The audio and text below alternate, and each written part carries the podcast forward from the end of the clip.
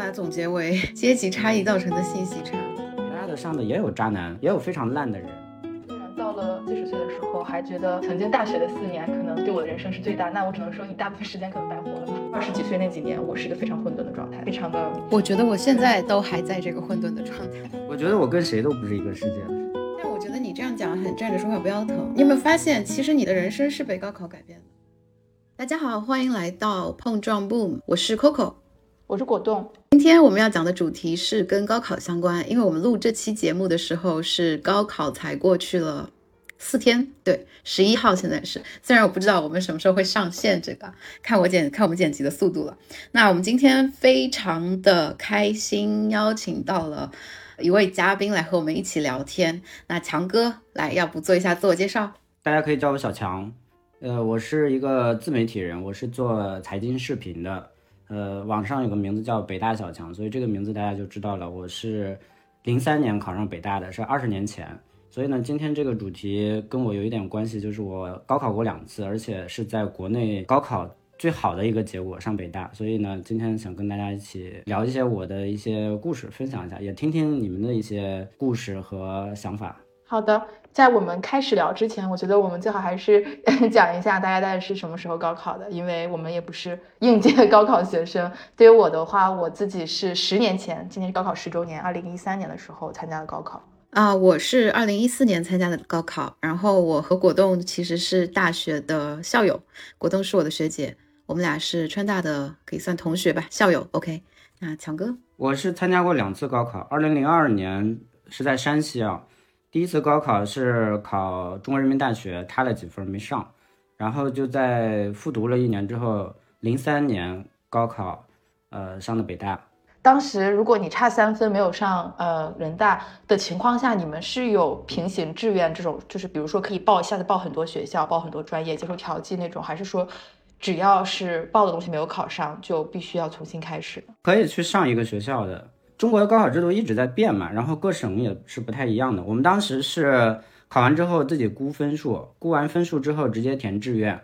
呃，然后等出了分数，然后看分数线有没有上。填志愿呢，我们是一 A 和一 B，一 A 呢就基本上就是我们现在知道的九八五的这些学校了，一 B 呢就是次一点的，有一些学校是现在放到了二幺幺里边，但是很多呢就差不多算不上现在的一本，都可能比一本要低一点。我当时相当于是一 B 是一 B 志愿里最好的一个学校，还是录我了，是中南财经政法大学，现在也是一个非常不错的学校，但是我就没没想去，我就复读了。哦，所以说其实当时你的 Plan B 就是中南财经政法，当时就不叫我的 Plan B，叫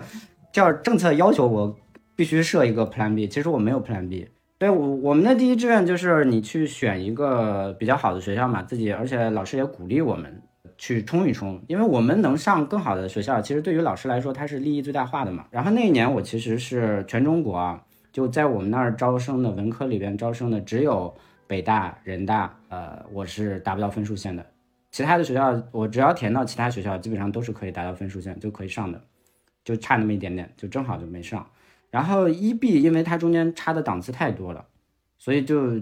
中国人中南财经政法大学还是一个很好的学校，但是相对于北大人大来说呢，还是中间我们从文科的角度可能还隔了几十所学校，所以那我就不会去的。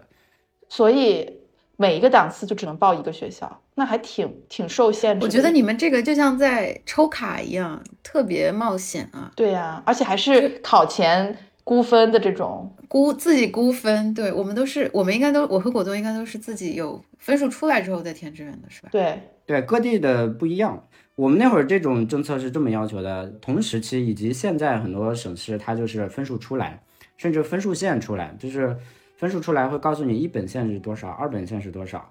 然后你在全省能排到多少名，往年全省排到多少名，能上什么样的学校。其实现在很多省份已经是达到这个程度了。按照这个透明的来说呢，你相对来说就不容易错。就假如在这种政策下，我去看，哎，我就知道，因为我还比较靠前嘛，那我就能算出来我北大人大是上不了的，那我就可以选择一个浙江大学啊或者南京大学这样子，就会很好了。但是放到那个年代就不行。我突然想起来，我我自己都快忘了这个事儿了，但想起来还是很难受。就是我其实高考第一志愿也不是川大，是北外。然后我当时是差了一分，我差了一分，然后我去川大了，然后而且呃，就是我填的专业我没有达到川大那个专业要求的分数，所以我就一直在一档一档的往下被调剂。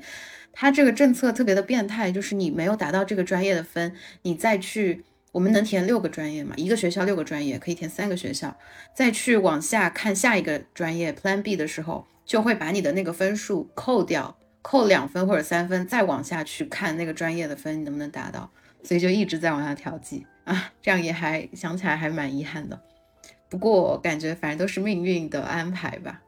但是我就没有，当时就没有说想要。再去复读之类的，好像在我身边的，嗯，我观察的人里面，我们学校、我们班，我几乎没有听到过复读的例子。我不知道这个复读这件事儿，在你们那个年代，或者说在你的身边是很常见的吗？我感觉这个事情年代的对比，因为我们之所以有这么多政策透明，就是为了确保我们没有那么多的人会去选择复读。我觉得是蛮合理的，因为教育资源是有限的。这就是为什么我们会争取让我们所有的考生能够报到自己的理理想的学校，不要复读。我觉得那个时候是我们那个地方政策的一个可以看出来的一个倾向性。那十年前、二十年前，哦，你高考二十年，二十年前是有很多复读的例子吗？就是刚才说的，可能还是一个。时代的原因，另外一个地域确实也不一样，各地的政策其实也不一样。本身我们那儿呢，就我当时二十年前复读的人还是挺多的，因为很多人他是达不到本科线，甚至是专科线都没有达到。因为我是在山西啊，山西的本身那个高考的达线率就很低，尤其是二十年前，就很多人他辛苦的寒窗苦读那么多年，高中三年，每天那样子辛苦的复习，其实有很多学生他的素质还是不错的。就学习成绩平时还不错的，但是到高考的时候就发挥失常，就他连一个可能本科都上不了，所以有很多人是复读的，而且当时复读是一个很正常的选择，就他不像现在，或者说你们呃，因为 Coco 你应该是无锡无锡的是吧？对对，江苏的可能教育的情况是不一样的，呃，我们山西的大家当时的我正好提到，我们当时高中的情况就是绝大部分百分之九十五以上的人肯定是通过高考这条路往前走的。就可能有很少的人能选择，比如说是出国啊，呃，或者有其他的方式，呃，那可能江苏的在二十年前就已经有很多人他有这种出国的选择了，对吧？有有可能是这样子。然后呢，大家的政策又不一样，我们那儿的分数线，呃，以及达线的这个比例又不一样。就江苏的可能整体的大家能上大学的比例就是非常高的，但是到了山西，它的上大学的比例就很低。比如说我高中的那个学校。可能一年能上本科，我们当时可能就百分之三四十，而且我们学校已经是省重点了，还是这么低的一个概率。那么剩下的百分之六七十的人怎么办？有的人会上个专科啊，那有的人呢，他要么就去社会上打工去了，要么就继续想办法再去上个大学，那他就只能复读。所以这是大部分人的情况，所以我们当时的复习班也是很多的。复读班本身，我们的应届班可能同一年，呃，我们文科有两个班，那复读班也有两个班，就相当于接近于一比一的这样子一个水平了。因为确实是有一半的人当时都没考上大学，那他怎么办？所以你们复读是不是去那种专门的复读学校的？就是光自己高中就有专门的复读班？对，我们也是现在那个。现在不是山西啊、河北啊，不是有好多那种复读特别厉害的学校嘛？就是每天都在大家就考试机器那种的。我们还不是那样的，我们就是一个正常的高中。今年的应届生大家在参加高考，另外呢有复读班。我为了我的复读的那一年轻松一点，我就专门还去找老师说，那我进一个应届班里边去复读吧。就是我进那一年的高三的班里边去复读，而不是去那个复读班高四、高五的这些人一起去，因为那边更压抑，那边都是高考失败的人在一起，每天很痛苦，每天都是在做题、做题、做题，然后新课也不要上了，就是做题，就想着我去年没考好，今年一定要考上，每天都在重复这个自己的 对自己的 punishment。对，每天都很痛苦，每天他的一门心思，他只有一个想法，就是今年我一定，下一年我一定要考得比上一次好。我上一年我没考上大学，或者说我考的分数很低，或者我志愿填错了，就我本来可以上一个稍好一点，但是因为志愿填错了，导致我只能上一个非常差的学校，那没有办法，我只能复读，拼命的做题，所以我们都是小镇做题家来的。然后我呢，专门进了一个应届的班里边，情绪就会好一点，因为大家小一岁，又没有参加过高考，大家心态会更放松一点，每天还嘻嘻哈哈，会好很多。对，其实我不光对复读，我对整个就是这种什么痛苦的、憋着一股气的这种所谓的高考前的高中生活，我的感知都非常的愚钝，就是因为我回想我的高中生活都还挺开心的。我不知道是无锡的这个氛围比较轻松还是怎么样，因为虽然江苏是高考大省，然后卷子也很难，但是在我印象里，那种传说中的高中生活好像都是苏北那边的。我们高考还要考名著嘛，我们的文科文科有文科的试卷有附加分四十分，是考名著。然后我就记得我们高三还在那儿过那十本名著，然后我们一直要看那些那些课外的闲书。我还记得我高三还在看《红楼梦》的电视剧，为了让自己加深印象。然后作业经常就是在学校晚自习的时候就写完了，到最后大家都是写完了，最后一半半个小时什么的，坐在那儿背背书什么的。然后回想起来，高三的生活其实还挺开心的，就是没有很特别大的那种被压迫的感觉。但是我这样讲可能很很主观，其实我觉得每个人或者说我回望的脑子里留下都是好的东西。对，但其实可能当时的心理压力还是大的，是吧？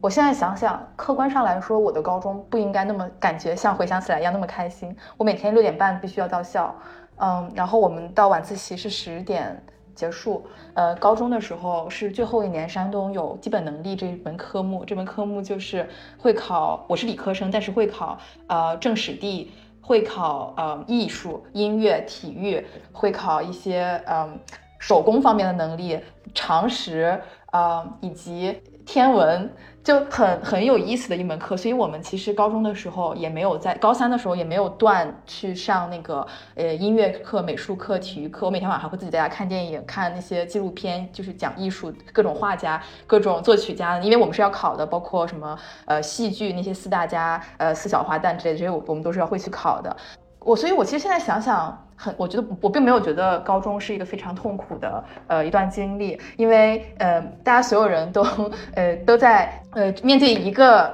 考试去努力，所有人都在帮助所有人，包括我们的老师都很每天都陪着我们从六点半到十点，大家都非常非常的努力。其尤其是我在一个非常好的一个高中的一个班，虽然我们当时都是平行班，但是我们那个老师非常的好，教了我们很多，就是嗯很给让我们大家每个人都很有能量。可是。直到我今年回国之后，看了我曾经高中写的日记，我发现不是那样子的，不是我想象中的那么开心的。我其实当时每天都还蛮痛苦的，嗯，各种各样的问题，包括感情上的问题也好，学习上的问题也好，压力很大，想的就是什么时候高考赶紧结束，我我已经不想再做那么多考试，再学那么多习，做那么多作业。但但很奇怪，这些痛苦的 情绪都被我脑子给过滤掉了。我现在想的都是美好的事情，只不过我回去再看的时候，发现完全不是这样子的。那我不知道强哥回想高中复习的这个阶段是是会有我们这么轻松的这种回忆吗？还是还是那种压迫还是很清晰的呢？呃，我我还是比较特殊的，因为我本身尤其是复读那一年成绩还是挺好的，就基本上全是第一名嘛。就我我一复读就是第二名，离我动不动就是差二三十分、三四十分那样子。天，我也不用怎么学就。就真的分数就高了，莫名其妙，我我我也不是就是怎么样子的，但是这只是我个人的，就我整体来说，我的高中是相对来说是轻松一点的，但是呢，还是不像你们刚才讲的，就是还可以看电影，还可以有艺术课，各种各样的。其实我我觉得这还是地域的问题，因为我是山西的临汾的，临汾呢是，呃，怎么讲，在山西排到十名开外的地级市。就一共才十几个地级市嘛。我们学校虽然是省重点，但是每年就是每年全市啊，呃，能考上北大的人都是一个手数得过来的。就尤其是文科，我们文科的话，经常是一整年都考不上一个北大的，就这个水平。就是呃，然后我刚才讲了，我们的达线率上一本线、二本线这个比例都是很低的。就我们刚才你刚才讲江苏也好，青岛也好。青岛、山东是高考大省，但青岛总体还是经济发达地区嘛。我们今天是没有北京的朋友一起来聊，北京的朋友他就更不一样了。因为我上了大学之后，我跟我们北京的同学，我们宿舍四个人就有两个是来自北京的，我就明显感觉到大家是完全不一样的人生经历过来的。就虽然进了同一个宿舍，进了同一个专业、同一个班，但大家是完全不一样的。人家北京的同学就非常会玩儿，英语当然也很好，就他们的高考成绩比我们差很多。我另外一个另外一个哥们是河北的，我们两个人就很类似，我们两个人都是复读考上北大的。然后另外那两个呢是北京的，他们就特别会玩，长得又帅，呃，谈吐又好，又受女孩子喜欢，然后他们的英语又好，类似这样子，大家的你就发现大家的在不同环境下。你说人生下来其实差异有多大？没有多大的，对吧？嗯，当然有的人智商高一点，有的人智商略低一点，有的人身体素质好一点，有的人身体素质差一点，但很多都是后天带来的不一样的东西。大家就感觉在北京的，他们就是相对轻松的环境上进了北大的，或者进了其他的学校。北京，你像即使在二十年前，他上大学的概率也可能就是十个里边有六七个人肯定能上得了大学。可能还有一两个就是上的非常好的大学，至少是非常好的，然后可能三四个都能上二幺幺以上的水平的大学。但是换到我们那儿呢，是十个人里边三四个人能上大学，一个人能上相对好的大学，一千个人里边能有一个能能达到北大清华这个水平，很难了，非常难了。所以这个还是有很大的差异。所以会说我们那儿的大家肯定是高中时候是很压抑的，很痛苦的，呃，因为高考这件事儿。但是我最近正好跟我的高中有几个朋友见面，大家他们在北京一起聊天儿，一起大家在一起还是怀念的是高中时候快乐的那些东西，因为时间最后二十年下来沉淀下来的东西，肯定还是那些开心的东西。而且很有意思的是，以前高考成绩非常差的人，呃，垫底的或者通过家里的关系，以前他们通过一些经济的关系能上一个非常差的学校，勉强拿一个文凭出来的同学。现在干的工作跟当年考的比较好的大学的人干的工作是很类似的。他们是家里面的，呃，是家里面的资源比较好，还是通过自己的努力？就是学学习学，其实学习能力跟工作能力完全没有任何关系。我们实事求是的说，在国内现在很多年轻人找工作还是需要家里帮忙的。然后呢，有的人呢是通过自己努力，但是家里帮忙的那些人他自己也有有一些这种底子在。是吧？你去了那么多人都在托关系，那凭什么要你呢？不能说因为你们家给的钱多是吧？你们家给再多钱，人家也不敢收呀。核心还是这个人进来之后能不能干活。所以我们以前学习不好的人进了他们单位里，现在都是业务骨干，都是所有的工作都他来做。就我们以前可能类似那种，老师说你你你坐到最后一排去，你上课不要说话就睡觉就行了，不要影响其他好学生上上课。就类似这种水平的同学，现在呢是给单位里边领导写材料的。然后我们那些最好的同学，包括我以前也是给领导写材料的，大家都在写发言稿。最后那些领导拿着我们发言稿的那些领导，可能连大学都没上过。这就是中国现在的现在的情况。我的工作经历比较复杂，我以前相继前后服务过两位百亿以上级别的大佬企业家，中国中国五百强这样子级别的老板，这两位都是没上过大学的。就最多的就是拿得出手的文凭，也就是个大专，就没有大学本科的。那我们北大也好，清华也好，什么的海归也好，都不是还是给人家打工吗？所以 高考这件事儿怎么说呢？只是帮我们在人生的十十七八岁，然后等到二十几岁的时候，大学毕业的时候，分类的时候有了一个分类的标签而已。其实后面很多东西完全不是这件事儿来决定的。嗯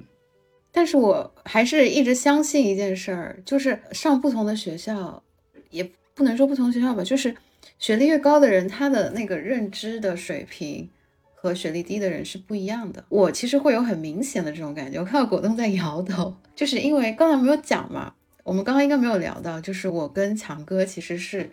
就是刷 dating app 认识的。那我其实光在刷 dating app 上和人沟通，就会有这样很明显的感觉，就是虽然学校它只是一个标签。但是这个标签好像真的可以反映这个人的沟通能力，聊天能不能聊下去这件事儿，好像都和这个学历有一定的关系。那你说的那个维度，比如说大家在干类似的活儿，然后做一样的事情，但是好像有的时候你就真的觉得，比如说你在跟你的高中同学，学历没有你好的高中同学去交流的时候，你会有那种沟通不来，然后就感觉不是一个世界的人那种感觉吗？我觉得我跟谁都不是一个世界的，我觉得这个是，呃，辩证的来说，辩证的来说，就是你整体来说，你肯定大学受的教育，然后你过往的那个普遍的那个教育的情况，呃，包括你是否呃上过好的学校，是否出过国留学，这肯定在整体上是对人是有一些影响的。然后你拿出来，我们就简单说，拿出来一百个北大毕业的，拿出来一百个没上过大学的人，那放在一起，那平均水平那肯定是，那肯定是前面这一百个北大毕业的人，平均的收入、平均的智商、平均的对人的包容度，对吧？平均的对这个社会的看法。对国际的这种有国际化的范儿的这个水平，那一定是大于这个一百个没上过大学的人。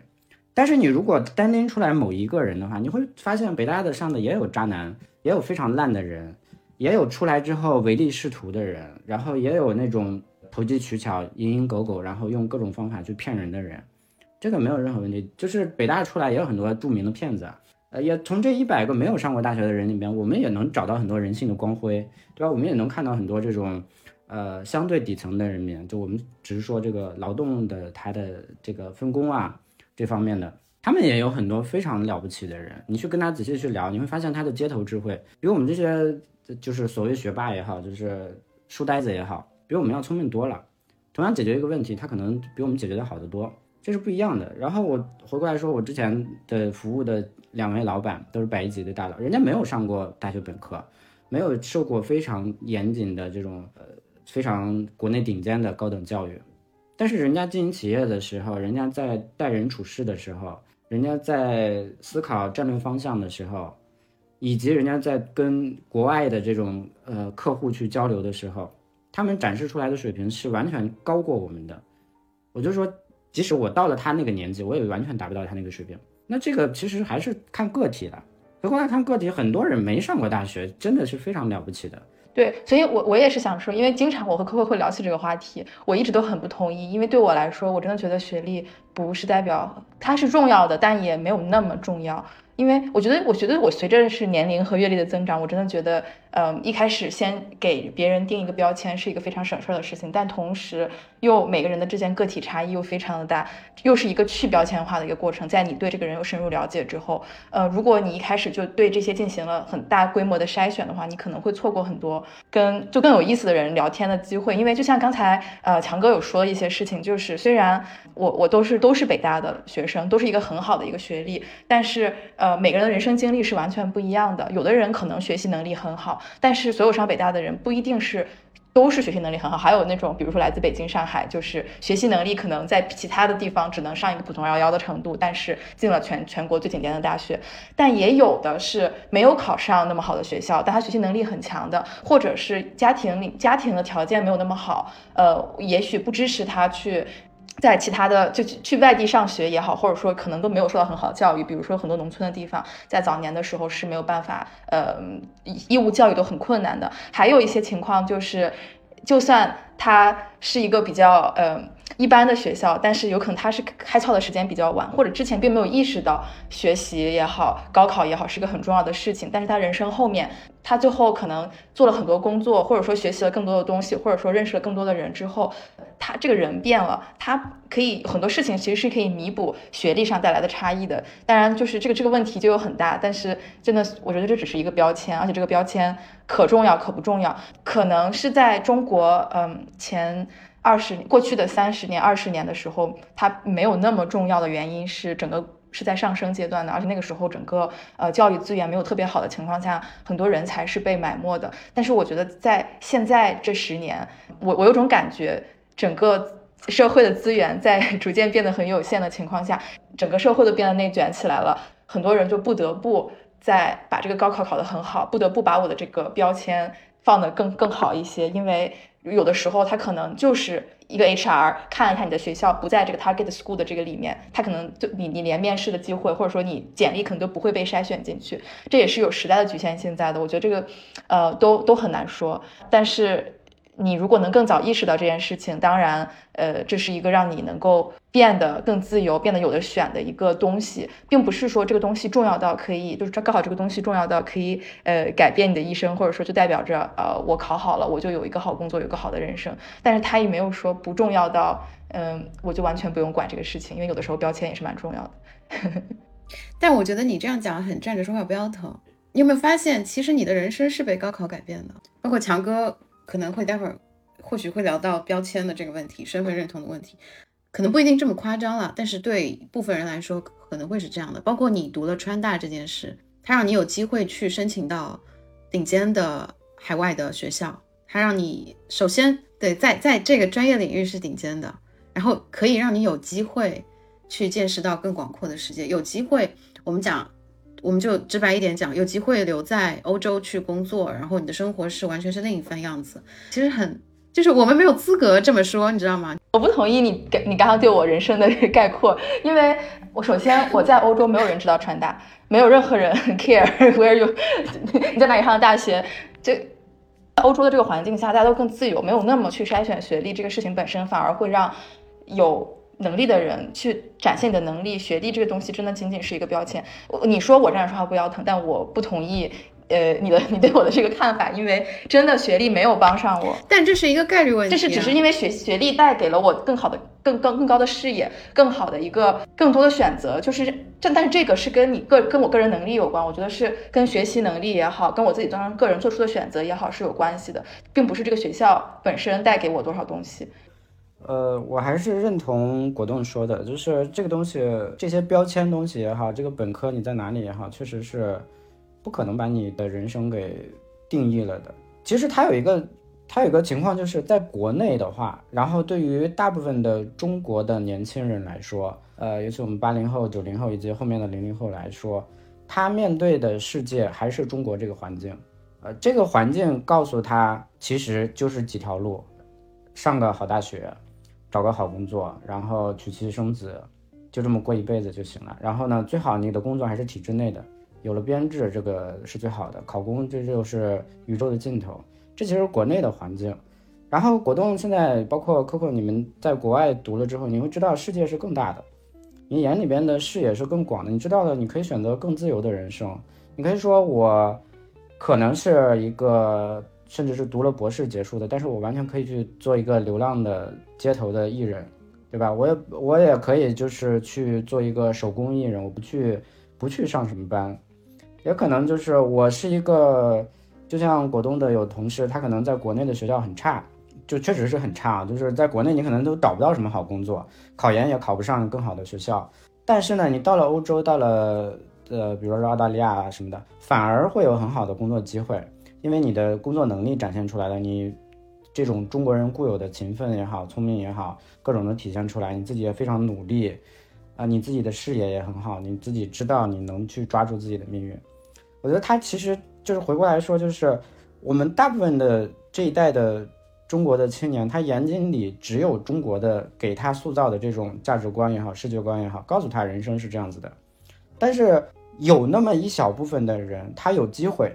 他在他要么是出了国，他看到了更大的世界；要么他在国内，但是他也能看到更大的世界。那这种方式呢？他可能是说，有的人是在北上广深，在一线城市，他本身就接触到了各种各样多元的，呃，文化环境。然后他的父母也好，他的的朋友也好，他每天他在的学校，学校也提供了很多机会，呃，社会也给了他很多的机会。但是我们很多人是在小地方的，我们从小我们没有那些教育，我们不知道。就像我二十年前的我一样，我不知道人生有其他的选择，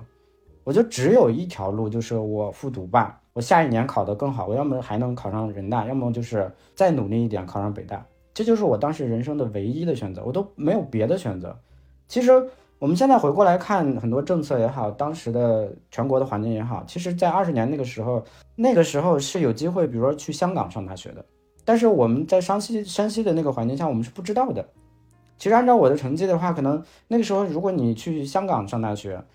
你是可以拿到全奖的，你是可以不花钱的。但是我们是不知道的。那么那个时候能拿到这些机会的人是谁？那只有北京的、上海的，啊，包括江苏的发达地区的、南京的，大家是有这样的机会的。我正好有一个呃朋友，他是将近二十年前高考过一次，他是什么？他们是以绿卡的身份。就他拿到国外的绿卡之后，他可以以留学生的身份来参加中国的考试。就是他可能只是一个一本线的这个水平，但是他可以利用留学生的身份进北大，就进入国内最好的学校。就是他们有很多选择。当然了，这种有的选择他们是通过经济的方式，是有钱嘛，家里有钱，这个确实是人家移民的怎么样子。那有的呢，他其实是他不需要钱，他只不过是你你有这样的方式，你可以去选择信息差。对这个事情，其实不光是你二十年前，然后山西临汾这样一个这样一个背景，其实我每次回想到我过去的经历，我也会有这种感觉，就是这个真的是我可以把它总结为 阶级差异造成的信息差。因为我在上大学之前也完全没有想过出国这件事。我也是上了大学，大二大三才开始想这件事的。但是如果回到高考前，那其实能考上，就比如说考上国内九八五的这样一个成绩，其实会有更多更好的选择，可以去上到海外的一些更好的学校。但是在这之前，我们没有这个意识，家里根本不会想到这件事。嗯，我觉得还有一个原因是高考的成绩也不能拿来直接拿来去申请国外的学校吧？可以的，现在已经可以了。现在至少香港啊、澳澳门的都是已经可以了。啊，香港、澳门可以，我知道。但是如果是国外的学校，香港、澳门不是国外学校嘛？我想说，出国的话还是需要英语的考试吧？我觉得这些啊，对，要英语考试，但这个就得提前知道这些去准备，然后也是可以用到高考成绩。高中直接出国其实还是非常小众的选择了，还是家庭条件比较好的人的选择，就直接大学本科去国外读。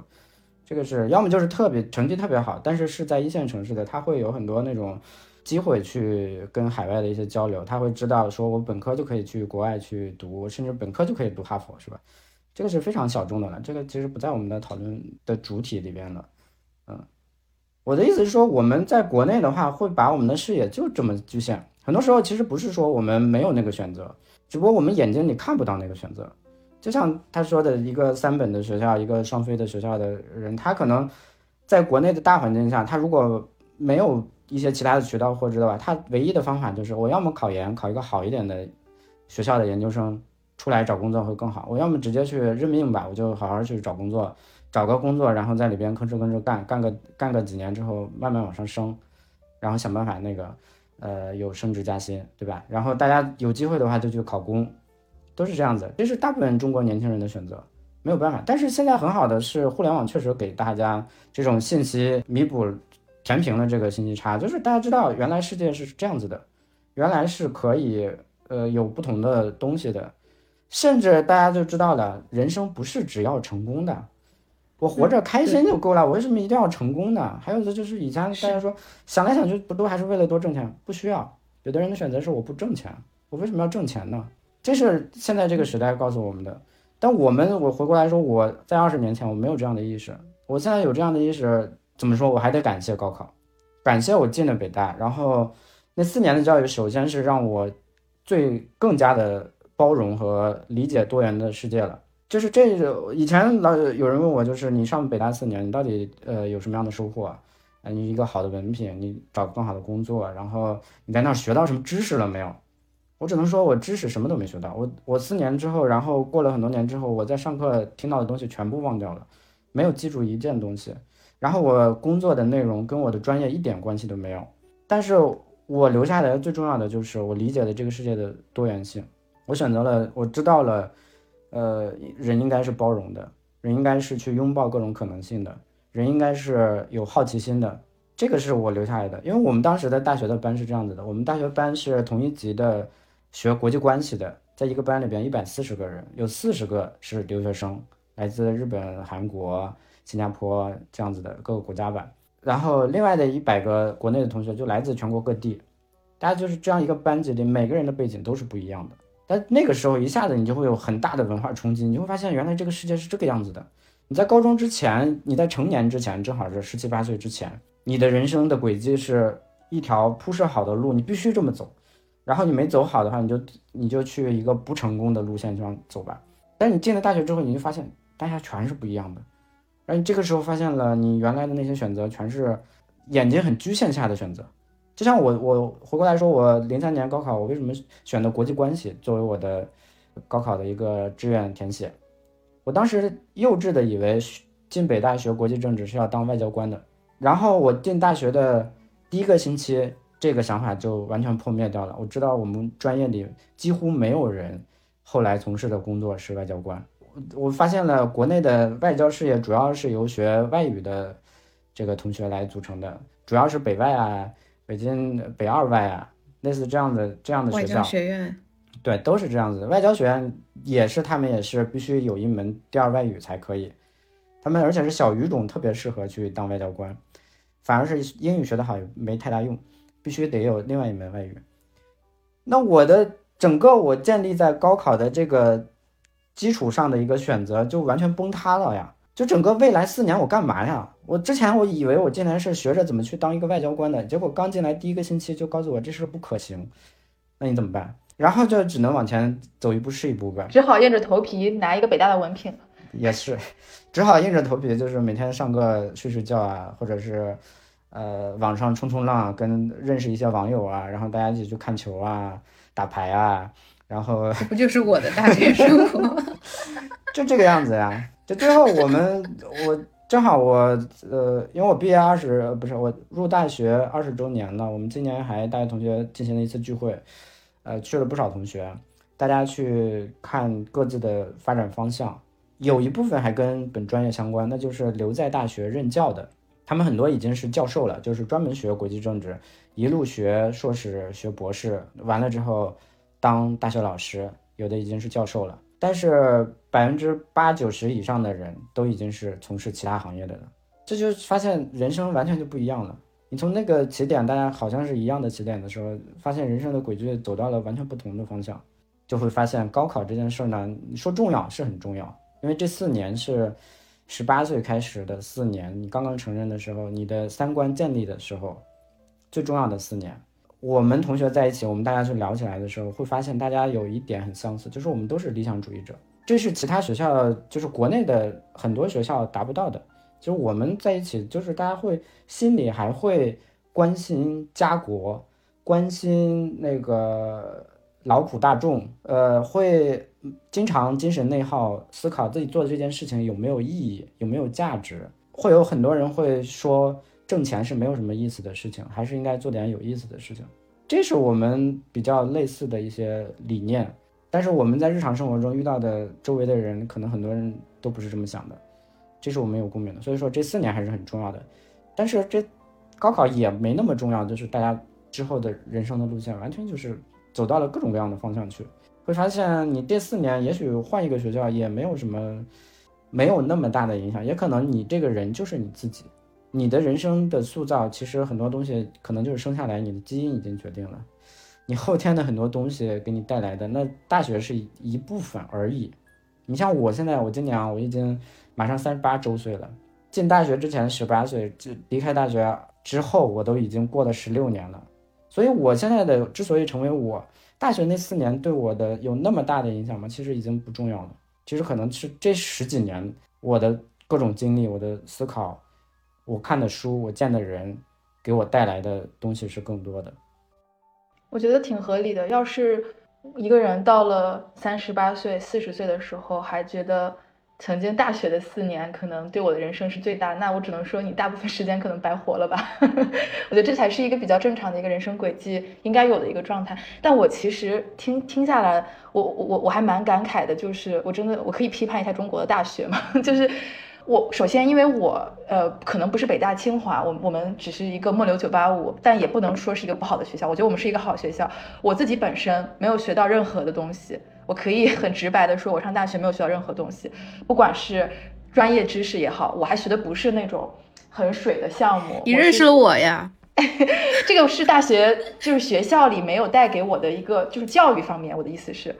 因为我是学金融工程的，我没有学到任何东西。我现在工工作跟我大学虽然就是做的完全也不相关，我的金融知识也都是研究生的时候学到的。我这大学真的，呃，学习能力呢，我也没有觉得我有多提高了我自己的学习能力，自学能力也没有。视野的话，可能就大更多的是发现了，哦，原来。呃，因为我身边大部分人除了 Coco 之外，可能就是四川人比较就是多，或者南方人，就发现原来南北差异还蛮大的。尤其是四川这个地方本身是一个很自由的一个呃省份，成都就很有意思。但是对于我人生阅历、视野的一些增长，我也并没有感觉到学校有多么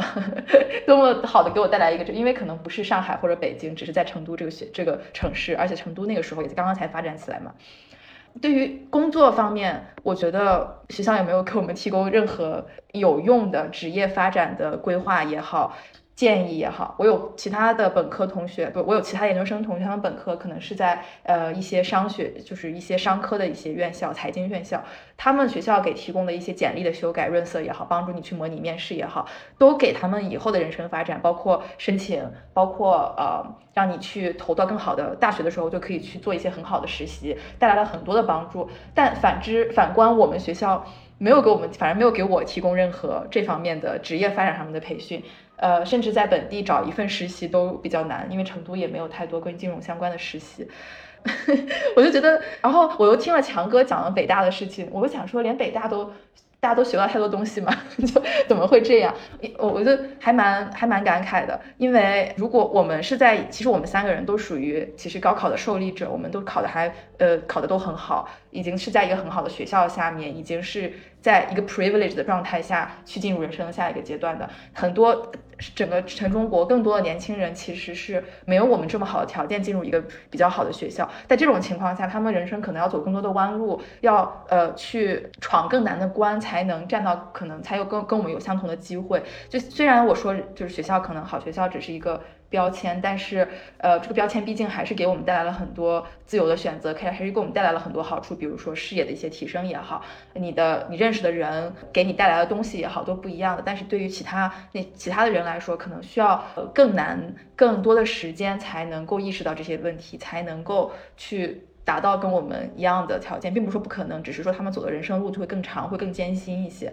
可是我在想，我身处欧洲，我大部分的朋友是在本科的时候，其实就已经完成了很多。人生阅历上的一些沉淀，而不是人生阅历上的沉淀，就是对自我认知方面的一些了解，因为他们可能从高中的时候就去有很多国际的国际化的一些交流，或者本身欧洲这个地方就有很多自由的选择，让你去每个周末会去，呃，可以认识到全世界各地的人。呃，包括你的这个语言的这个呃小语种方面，欧洲这边大家大部分人都会说两到三种语言嘛，以及家庭大部分也都是比较中产或者普通家庭，也是可以出得起国，也是可以有很多自由的时间，所以他们其实很多年轻人在本科的时候就已经大概知道自己想要什么，自己以后想去做什么，我喜欢什么，不喜欢什么，或者就算不知道，我也他也有各种各样的机会，上海有各种各样的机会让你去尝试，让你去试错。但反观我自己的个人经历，我在国内。我没有，我我我感觉我是一个很懵懂的状态。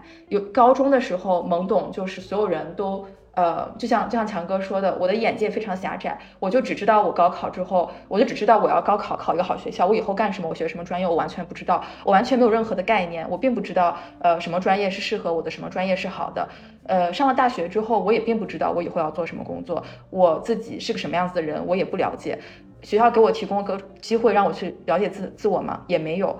每天出是是会上课，是会学习，但是呃学到的东西也没有用，整个人是一个非常混混沌沌、懵懵懂懂的状态，混沌的，对混沌的状态，嗯，会让我觉得我的人生有点像，就是很缓慢的在进行，它是在进行着，但是又仿佛都什么都没有发生，然后我的人生大部分的变化，大部分的自我认知。呃，大部分的人生经历让我就是塑造了我现在这个人本身，其实是出国之后才发生的，所以我真的挺想批判一下 中国的，我不知道是这个国情问题，还是呃这个教育系统本身，还是说我们这个国民的呃经济水平没有达到一个现在的状态。我是觉得人生在二十几岁那几年，我是一个非常混沌的状态，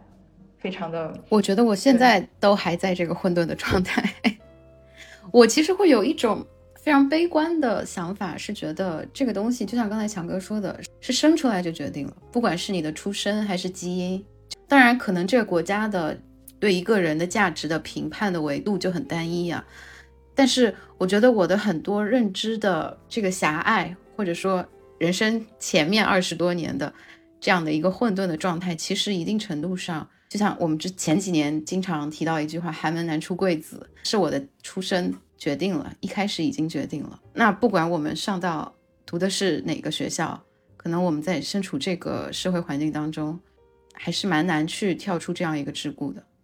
不管是我们能够去出国留学，换到另一个文化环境，还是说像强哥这种这个独木桥上的这种赢家，我们其实都算是非常少的那个特例的部分。可能大多数人不只是你说的大学四年，或者说人生的前二十几年，可能他们他们活到三十几岁、四十几岁，他们一直都处在这样的混沌中，他们的价值评判一直都是被这个社会、被这个国家的整体的价值评判体系所裹挟的。他们可能走到退休都没有能够去对自己有一个相对清晰的认知，他们不知也也不知道自己想要什么。我会有这种悲观的想法。可能很多有能够去做自由的选择的人，很多知道自己要什么的人，他们从出生的一开始就赢了。我觉得这肯定不是光中国大学的问题，这个肯定高中也一样呀。我们在高中时候也不知道自己报的专业是啥意思，我们甚至不知道还是有很多其他的选择的。我根本不知道那些专业是干嘛的，高中也没有职业规划的。但其实现在就很好了，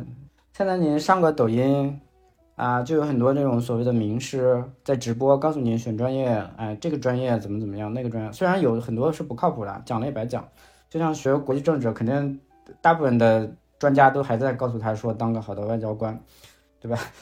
只有我们这些人自己经历过了才知道。但是还好的是，现在互联网还是提供了这种，就是你能够跟最前沿的认知去对接的方式。我觉得这个还是经济的问题吧。就很多时候，你想我们以前不懂这些，那也可能就是因为我们没出过国，我们没有见过更大的世界。我们甚至，甚至我我还是一个很爱学习的人啊，我也很爱看书。但是在我呃上大学之前接触的书就那么点，就在那个年代你就买不到很多书呀。你在你在山西临汾那个地方，你能接触到的书就那么一点点，就一些所谓的世界名著看一看。但是你其他的东西你是看不到的，对吧？你你只有在发展到现在之后，然后自己有了各种问题，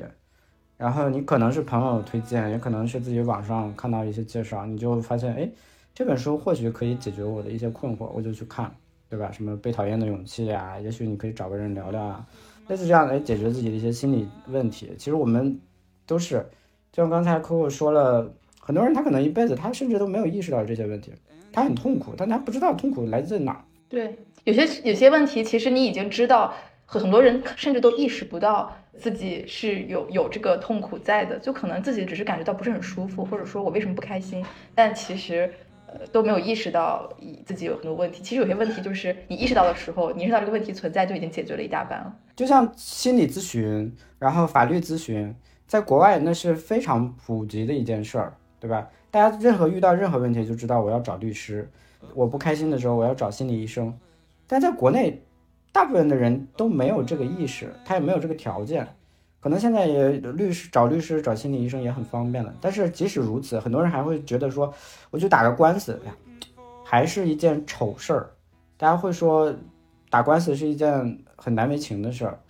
中国人还是讲的是和气生财，然后两口子。不好，然后要离婚什么的，都还是尽量不要去诉讼，对吧？嗯。然后一个人心里不开心，他很压抑，哪怕是一个收入很高的人，他可能也不会想到说我要去找心理医生，他可能不是钱的问题，对吧？他可能就是说，他觉得找心理医生，他可能觉得周围的人会看他说你是个神经病嘛，他真的有可能是这样想的，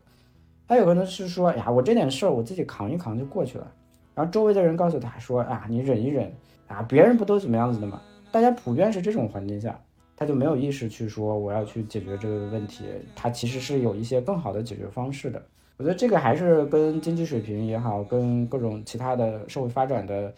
到了哪一步也好，它是有关系的。